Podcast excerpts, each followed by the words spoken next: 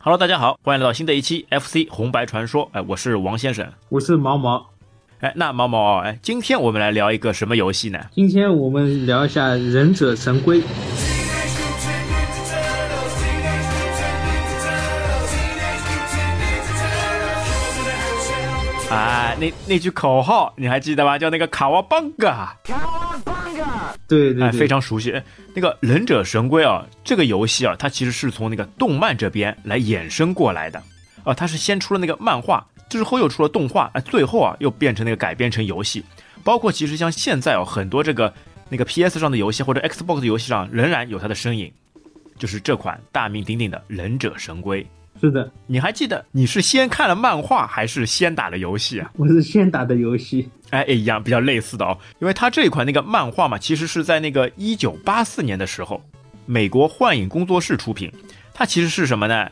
那个时候就有两个宅男嘛，哎，自己宅在家里看看肥皂剧什么的，然后呢突发奇想，两个人决定哎，把这个故事啊画成那个简装版的那个漫画，然后出版。它是由那个凯文·休伊曼和那个伯德拉特共同创作。他们当时开发的那个漫画版本嘛，其实还是黑白的，就没有彩色的。嗯，哎，而且之后啊，在那个一九八七年的时候啊，把他那个漫画嘛改变成那个电视动画版，哦，那个哎很有名。这个有印象吗？嗯，哎，那个时候哎，那个那个动画动，那个忍者神龟的那动画片个对对动画对嗯电视上看的那个动画片，哎呀，那个时候记忆还是非常深刻的，特别是那个哎那个大反派主角那个史史莱德史莱德，对，你还记得吧？这四个那个小乌龟，他们是怎么变成现在这样的英雄的呢？他们是怎么那个成长的呢？呃，好像是他们就是一个老鼠人老师，然后好像用化学物质吧，把他们变成了这 个好像是他偷了什么那个药水，人家那个生化武器，哦呦，那个时候就有生化武器对对， 游戏里面有生化武器，然后改变他们的基因，让他们突变，对吧？哎有那个有没有像那个 X 战警呢？呃，通过一些基因突变，喝了一些药水，基因突对变，对对，或者更加类似于那个美队吧，对吧？他也是打了什么那个超级战士的血清嘛。嗯哎，这四个乌龟也 是的，因为他这个故事哦，主要就是讲述了在那个纽约纽约市的一条那个大街下的那个下水管道里面嘛，对的，住着四只那个功夫高强的那个忍者神龟，和他们的那个老师斯普林特老师，嗯，对吧？他是一只那个来自那个日本的那个超级大老鼠，好像是空手道老师是吧？反正是一个大师。他好像是就偷出了药水，然后不慎呢好像摔碎了，然后把这个药水嘛就流入到那个下水道了，正好被四只这个小乌龟嘛所吸收。然后因为它这个药水呢是有一些那个基因突变那个能力的，嗯呃，从而使四只那个乌龟嘛迅速长大。这个好像在之前那个动画片那个介绍当中就有的呀，哎，迅速就就长大。嗯而且长成那个不同、嗯不同风格、不同性格的四只乌龟。嗯，但这个，因为这个老师嘛，他原本其实是人，但因为他也碰到这个药水嘛，他反而反哺回去了，他变成老鼠了。对的，他们这个漫画的一个目的嘛，就是为了那个保护城市家园。他们同那个狡猾的，史莱呃，德，前面说的那个史奈德，嗯史奈德还有什么子龙帮一些那个神秘且训练有素的那个忍者，因为他主要就是忍者嘛。斯普林他本来也是那个忍者大师，嗯，哎、主要是围绕这个忍者呃展开殊死搏斗。是的，其实再说回到游戏啊，就这一款游戏，我们我们之前说的那个老四强嘛，它都是那个碰一下就死掉了。这一款游戏特别了啊，它是有血槽的，就你对碰一下它不死的，你一定要把它血槽全部耗光是的。啊。在这个上面，是不是你有没有感觉可能会不会这个难度会有所降低呢？因为不用再一碰就死了嘛对，的，对的，对吧？你最起码还是有那个十几个、二十个血可以撑一撑。对，难度降低了，我觉得。像其他的绿色兵团那些游戏，什么一碰就死， 相比之下，啊，这个可以可以打很长时间了，可以玩很长时间。哎，可以多活多活一会一儿会。儿，对，哎，但其实说回来啊，虽然说它的那个血量是变多了，但它那个游戏那个可玩度啊，还有这种配合上面啊，或者这种技巧上面啊，却有很大的一些变化。嗯，对于这款游戏来说，我们那个印象最深刻的呢，就是那个第三代曼哈顿计划，啊，曼哈顿计划，那个英文也也叫那个 TMNT，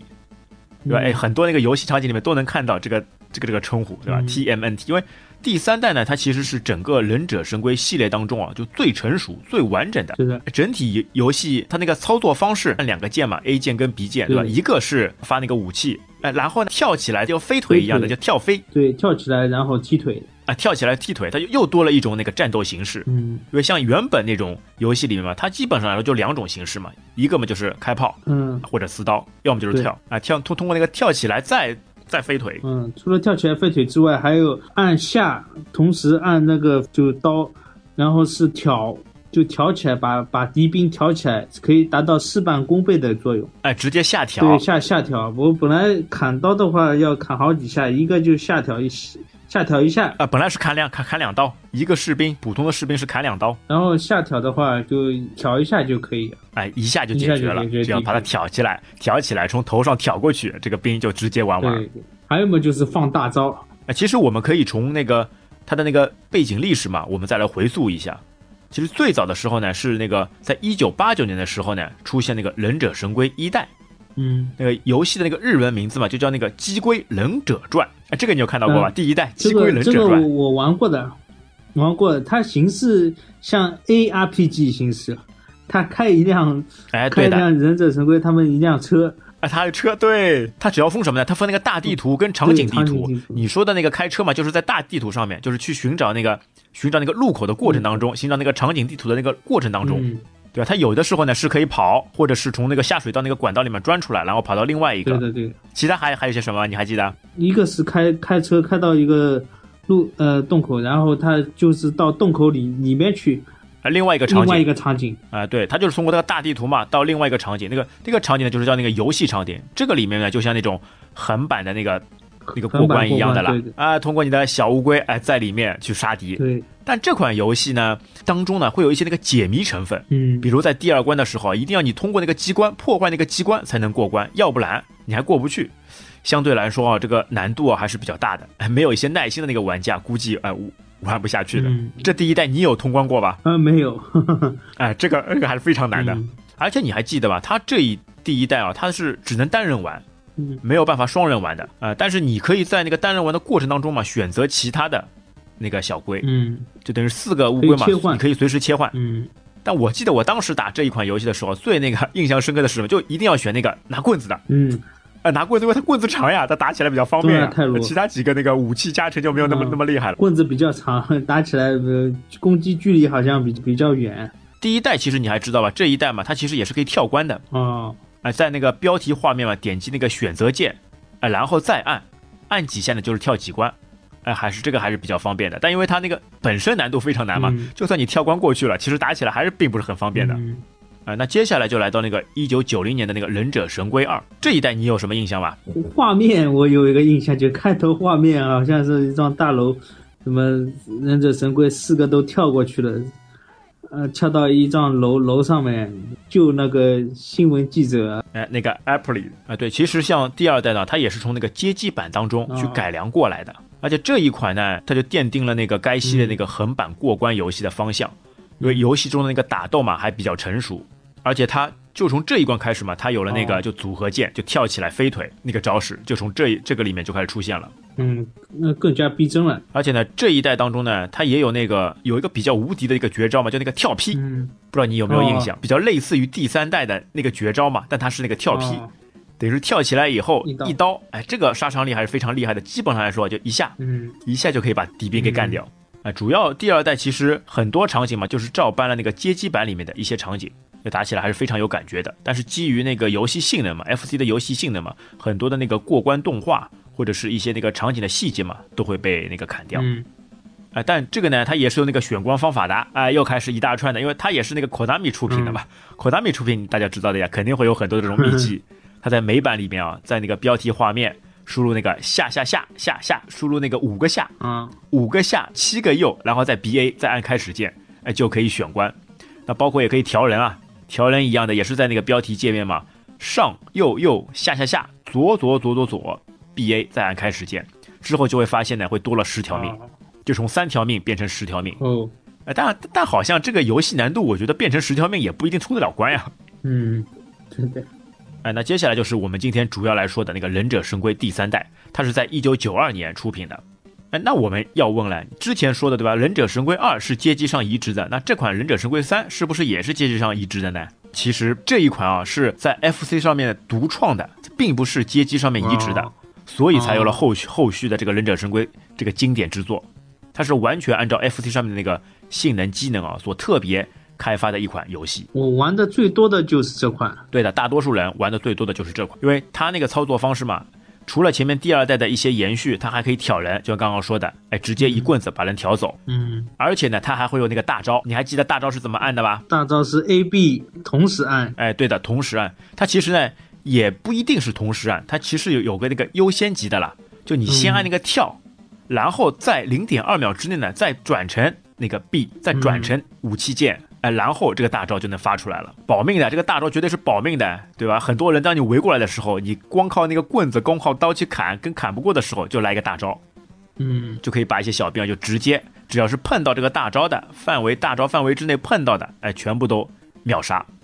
但是大招伤血的，对，大招呢也会伤血，只有用到就是还剩一滴血的时候就不伤血了。哎，最后一滴血。但你想想看，这个也是非常危险的。你本来就最后一滴血了，如果轻轻微微随便有人没有注意碰你一下，或者你这个大招没有按出来，那你就一脚去了，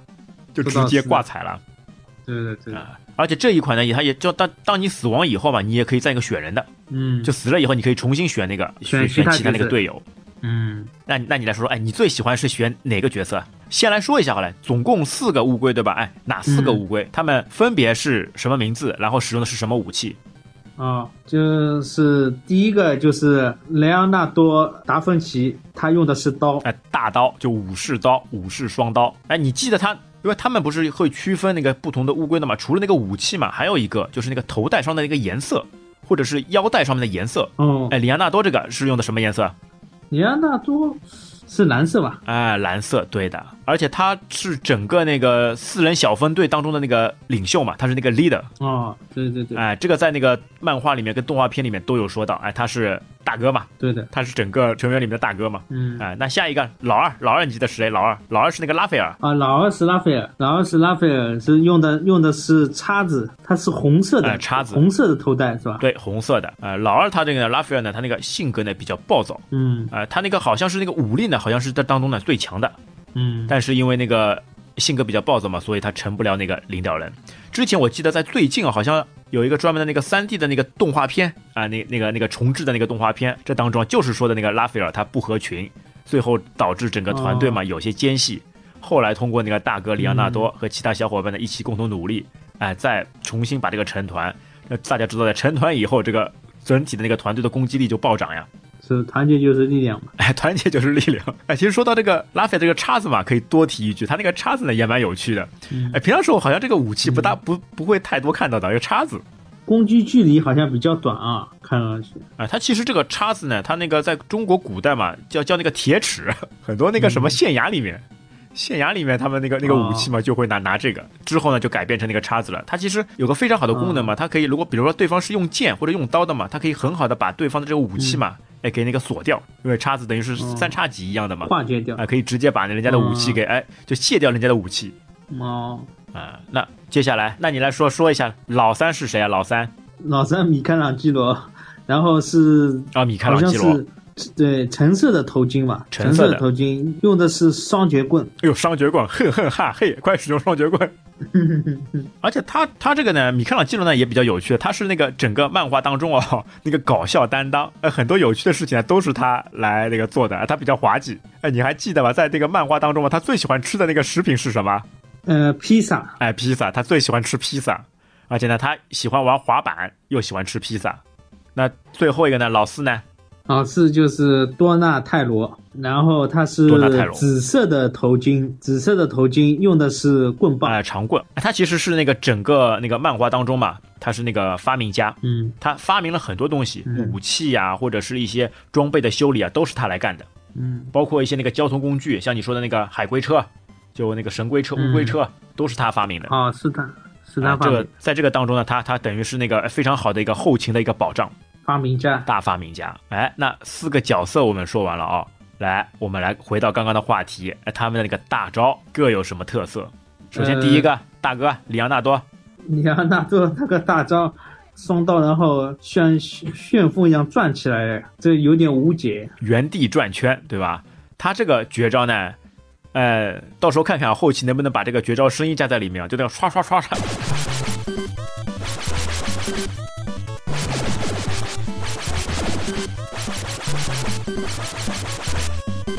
啊、他只要站好位，像一个站桩陀螺一样的，哎、开始开始自旋转，然后只要可以在的这个范围当中的，对吧？上上面一点，下面一点，都在他的攻击范围当中的，就全部可以瓦解。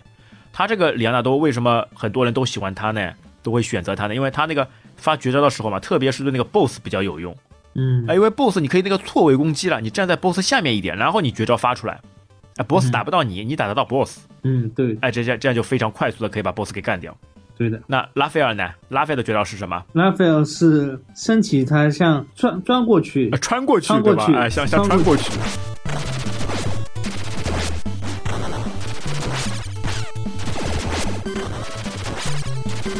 就像一个那个就钻头转对头对一样的，像地底下那个转头一样的，像钻头一样吱哎，直接转过去。而且他拉斐尔他这个绝招呢，在那个打 BOSS 时候呢也有加成的，等于是你可以来回穿了，因为他的那个钻的那个速度范围就那个距离会比较长。嗯对吧？它不像那个老大那个大刀，它就是在原地的。但它这个穿过去呢，哎，穿的那个有一段距离，你可以，比如说你把那个 boss 嘛放在当中，那你穿过去，从左面穿到右面，接下来就还可以从右面再穿回左面，就来回穿了。嗯哎，那个时候你记得记得一个街霸，街霸里面不是有有个警察嘛？警察也是那个绝招，嗯对吧？的，这就是拉斐尔的绝招，嗯还可以反复穿。嗯，那呃，老三米开朗基罗你看基罗是蹬他的腿绝，招，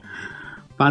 蹬腿蹬腿蹬往腿往上，跳，哎，双蹬腿往下上跳蹬，腿，他这个他这个绝招很有趣的，他会有一个那个前导动作的，就是首先往下面一撑，往地上一撑，然后嗯哎弹起来，用 脚往上弹起来，对的，哎用脚去那个弹，就打打人家。挺滑稽 的。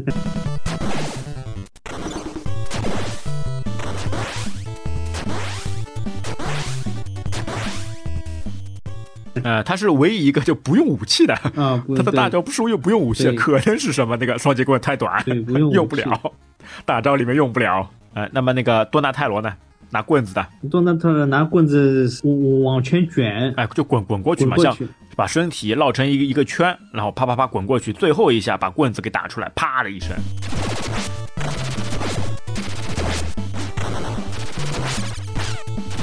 哎有的时候就拿那个拉斐尔跟那个多纳泰罗两个人配合嘛，因为两个人都是那个有距离的，都是往前冲有距离的，又可以来回滚的。哎，有的时候打 BOSS 对吧？两边一起来，嘚噜嘚噜嘚噜嘚嗯对噜，对很快穿就把 BOSS 给干掉了。对的，哎，其实游戏当中啊，还有这种很多这种他们拿不同武器的这种细节嘛，嗯就比如说，你当你完全不动的时候，就静止的时候，嗯啊，，你完全静止的时候，他们那个对的手上那个小动作会有的。对的你还记得是有些有哪些吗？ 多纳泰罗把棍子往手上颠颠几下就，先等待一段时间，如果你不动，他们嗯先把头转过来，然后呢，像你说的多纳泰罗，哎，把棍子放在手上面拍一下，哎，就像人家那种嗯对吧，小流氓，哎，对拿着这种棍子要打架一样的，先拍两下， 对对对，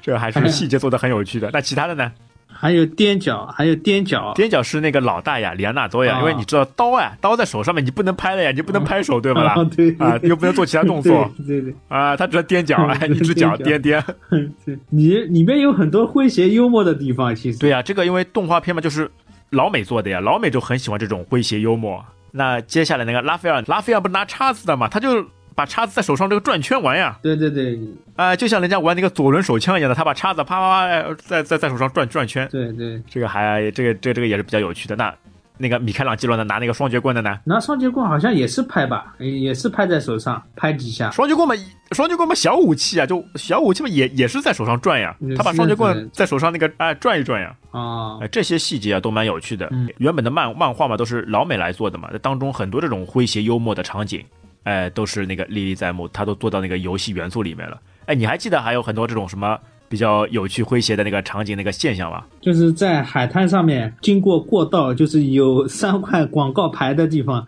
然后敌兵会把这个广告牌推下来，如果如果不留神的话，他就会被广告牌压扁，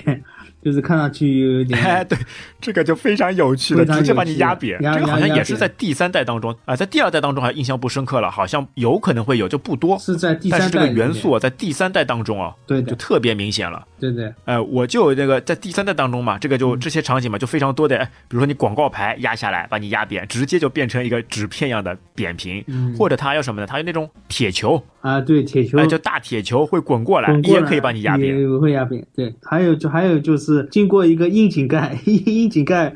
然后不小心就掉到窨井盖里边去了，然后掉下去，哎，砰！然后只空半空中剩一个龟壳，哎，对对对对 对，直接龟呃龟壳在上面，然后有龟壳在有一上排面文字说出来，哎呀，嗯这掉下去了。嗯，这很诙谐幽默的，哎，很会写文。然后虽然说你是可以伤血的嘛，但有的时候呢就比较无聊，对吧？我们作为玩家，反正血多嘛，就一直站站在上面不走，就看到它不停的往下掉，往下掉， 不停的把从壳里面拖出来。还还有在这个大桥这个附近用用手拉着，哎，悬崖这边，对悬崖这边就时间长了就掉下去了，就对做的哎，就掉下去，就呜嘟的一声，对吧？哎很有趣的那个音效，我觉得也是非常那个增加那个游戏感觉的。对或者有的时候你会自己跳下去，哎，更有甚者，我跟你说是什么呢？就那个发大招的手，像叉子嘛，发大招的手，它不是会穿出去的嘛？嗯 哎，一穿穿过头了，穿过 头没有直接掉下去了。对的，哎呀，这一些那个场景嘛，就还是蛮有趣的啊、嗯，其实说回他们的名字哦，哎，你知道他们为什么会起这种哎利亚纳多、拉斐尔、米开朗基罗跟那个多纳泰罗吧？好像都是文艺复兴时期一一些大家吧，大家的名字，你看达芬奇、利亚纳多，哎呀。嗯哎，，这好像是他们，是不是他们那个斯普林特老师啊？他比较有文化，对专门起了在意大利那个文艺复兴的哎这些大师给有他们有起名。有可能的。 还有就是里面的几个 BOSS 也是很丰富的，里边 BOSS 有很多，有有鳄鱼人，有猪头人、犀牛人，还有老鼠人，啊，最后还有呃机器人、 机器人是那个克朗啊，克朗就是那个外外星生物嘛外，星生物，对，哎，一一团一团像那个脑子一样的东西，但是控制一个比较厉害的机器人。在机器人肚子里边的，还有嘛史史史莱德嘛还会变身的，到最后啊、变成那个超级史莱德。超级史莱德，对。对，因为第三代呢，它为什么要叫那个就副标题是那个曼哈顿呢？因为呃它这个剧情啊，我们来那个回回顾一下。说到这个剧情啊，前面还能再说一下，在你那个标题选择界面嘛，你能看到其实三个选项，对吧？一个是 EP，一个是二 P，然后后面有个 A，、后再下面呢有个二 PB，哎，这个你知道是什么区别吧？呃，这有什么区别啊？我之前跟你说过的，你忘记啦？哎，它其实是有个内内卷模式，就两个人可以互相相互殴的，就可以互相对打的。哦哦，对的，我想就我起来打了你是对你对伤对血对的，你打我也是我伤血的。对的，这对的个对的，我觉得这个可能是就就就是为了你要下一版本的那个《忍者神龟四》的那个机龟对打而做准备的啊、 哎如果你选了那个 A，就就可以相互伤害，特别是这个什么呢？当你这个最后一滴血的时候嘛，发大招。哎，发大招就人家就一直持续发嗯嘛，人家是伤不了你的，但是队友可以啊。 哎，你发好以后，队友啪的一下，嗯把你来一下你就死掉了， 是不是非常悲悲惨？ 哎，没有给没有被敌人打死对，对被自己的队友打死，这个猪队友真的是。对的，哎，那其实说一下那个第三代那个剧情啊，就他们呢是在那个四只乌龟嘛，在那个佛罗里达那个海滩上面度假。哎，突然之间呢，电视里面传出了，因为他们那个他们那个朋友嘛，就那个记者对吧？Apple 那个在作为记者嘛，在那个电视上做访问嘛，突然之间被那个施耐德绑架，然后呢，他把那个曼哈顿群岛，就是在纽约的那个曼哈顿群岛嘛，他那个嗯，直接从空中嘛升起来，就飞到半空中了。哎，嗯我觉得之后的那个，对吧？那个那个复仇者联盟里面，哎，那个升起那个那个岛屿的，是不是从这里仿仿过去的？哎，有没有可能啊？嗯嗯，有可能，是打是打奥创那个？哎，对，就是复联二打那个奥创那个，他们不是也把一个整个岛屿全部都升起来吗？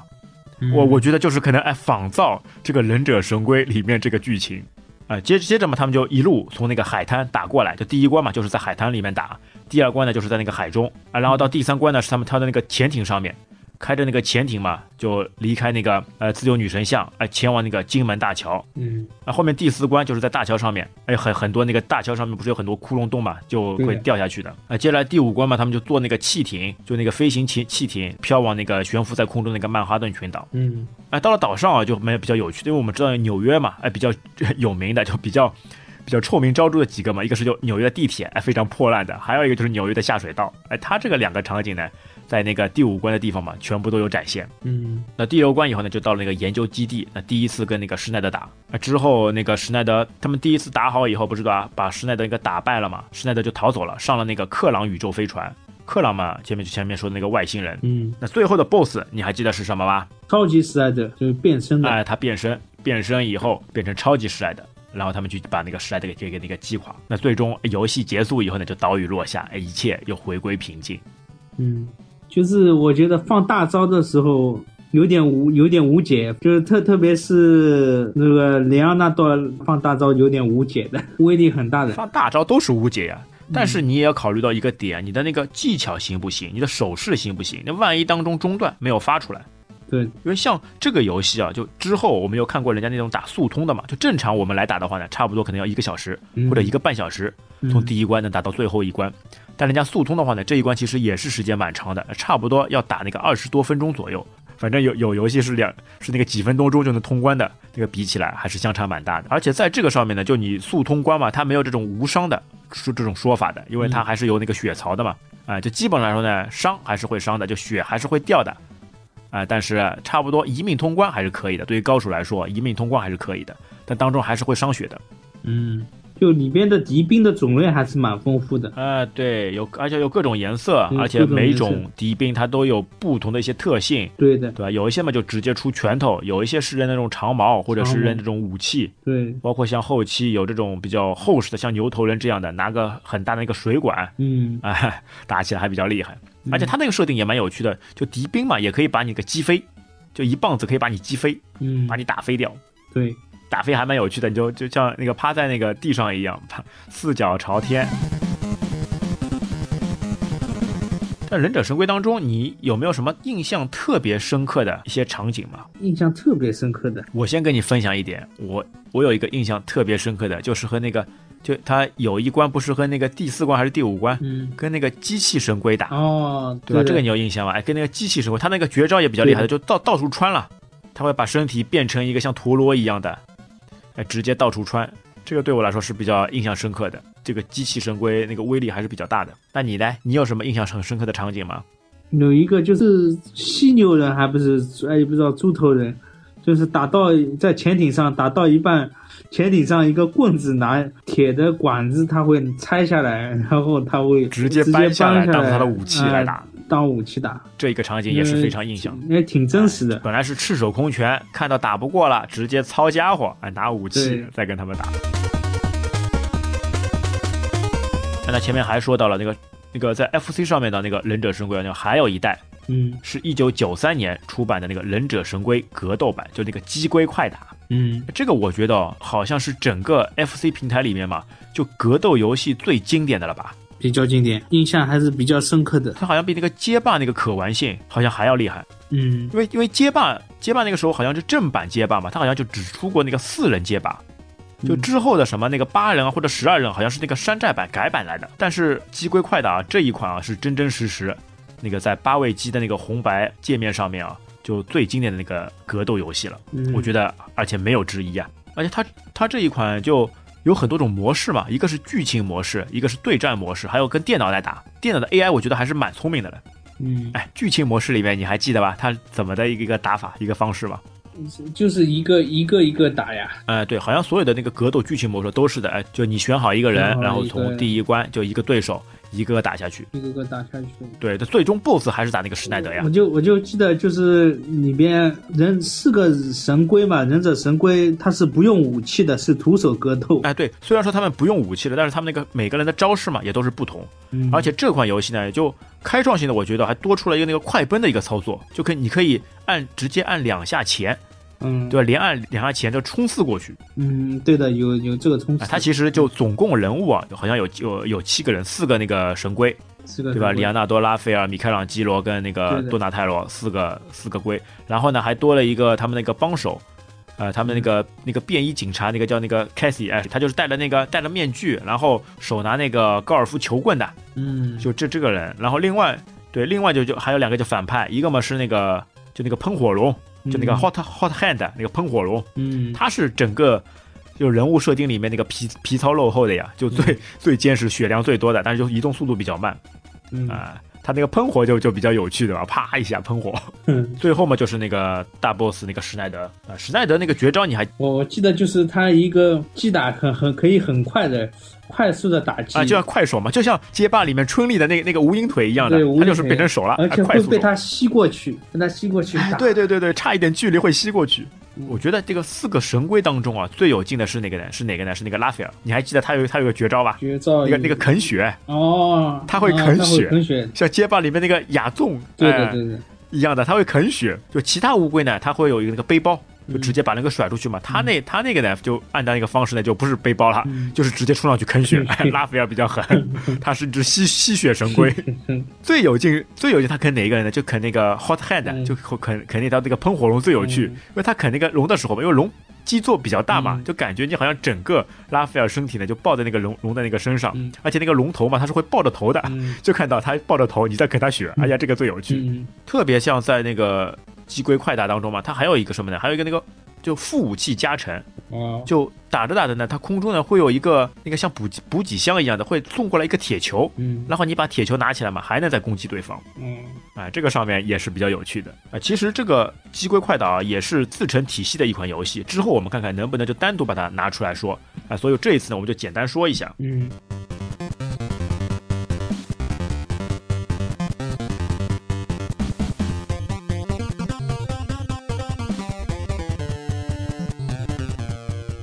啊，那说到《忍者神龟》里面的一句口号，那个卡哇邦格，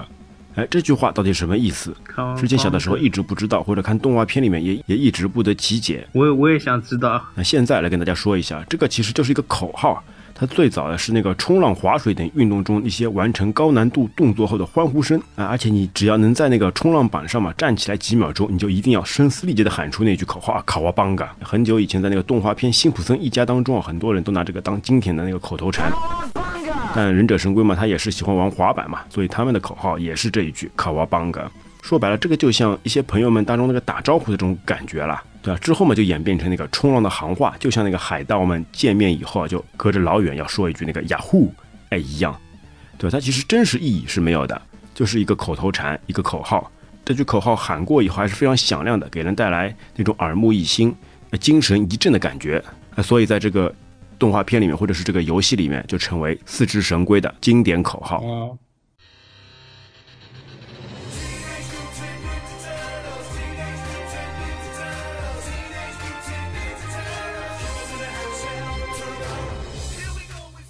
其实现在我们想想这些当年那个非常打起来非常热闹的游戏啊，真的有感觉就有说不完的话，哎，想不完的场景，哎嗯，但其实还是那句话嘛，像这种能双打的游戏呢，尽量还是双打，哎，打起来会比较有趣。对，啊，虽然当中会有些什么内卷啊，比如说你选了那个 A 模式可以相互 互殴，但是还是架不住啊双人那个一起畅快淋漓打的这种感觉。放到现在来说嘛，还是那个团队合作很重要，因为之前就古话一直说的嘛，那个兄弟齐心，其利断金，那、确实是的。但你单个如果神龟嘛，放在任何场景嘛，它其实可能。根本就打不赢对方，但是当那个四个四个兄弟们大家一起合力的时候，有任何的困难，任何的艰艰难险阻就全部都会被瓦解。是的，我觉得这个这个游戏啊，包括这个动漫啊，很好的一个那个主题就是对吧？哎，大家要团结，对的，哎，而且有的时候你需要那个人生有一个导师，就那个老鼠那个 Split 那个对导师嘛，他也是非常好的指引一些正确的方向，让四只那个懵懂无知的那个神龟嘛，从小哎开始逐步那个成长，从而成为那个拯拯救世界、保卫家园的英雄。哎，那么这款游戏当中呢，其实比较少了很多这种美国的那个个人英雄主义精神啊，还更多的是那个团队的协作、团队的配合，而且当中呢也充斥着很多的那种日本元素、日本文化元素，因为像他们的 Split 老师原本就是一支那个日本空手道大师嘛，所以他当中很多这种武术的精神、作战的方式，包括敌兵很多这种忍者兵嘛，都是满满充斥着这个日本文化元素。包括四只龟也是以忍者形象来出现，那呃头上扎好那个忍者束带，然后使用的武功招式也都有一些那个日本武术的影子，特别像那个大刀里昂纳多，他那个武士刀，哎，两把武士刀使得那个呼呼有风，对吧？包括那个双节棍和棍子，都是一些那个传统东方的一些兵器，好像那个铁叉也也是在那个东方特所特有的。好像这个铁叉之前还有个故事，是专门那个在日本的那个浪人专门使用那个铁叉，这上面的一些细节还是都是非常值得人去思对，考。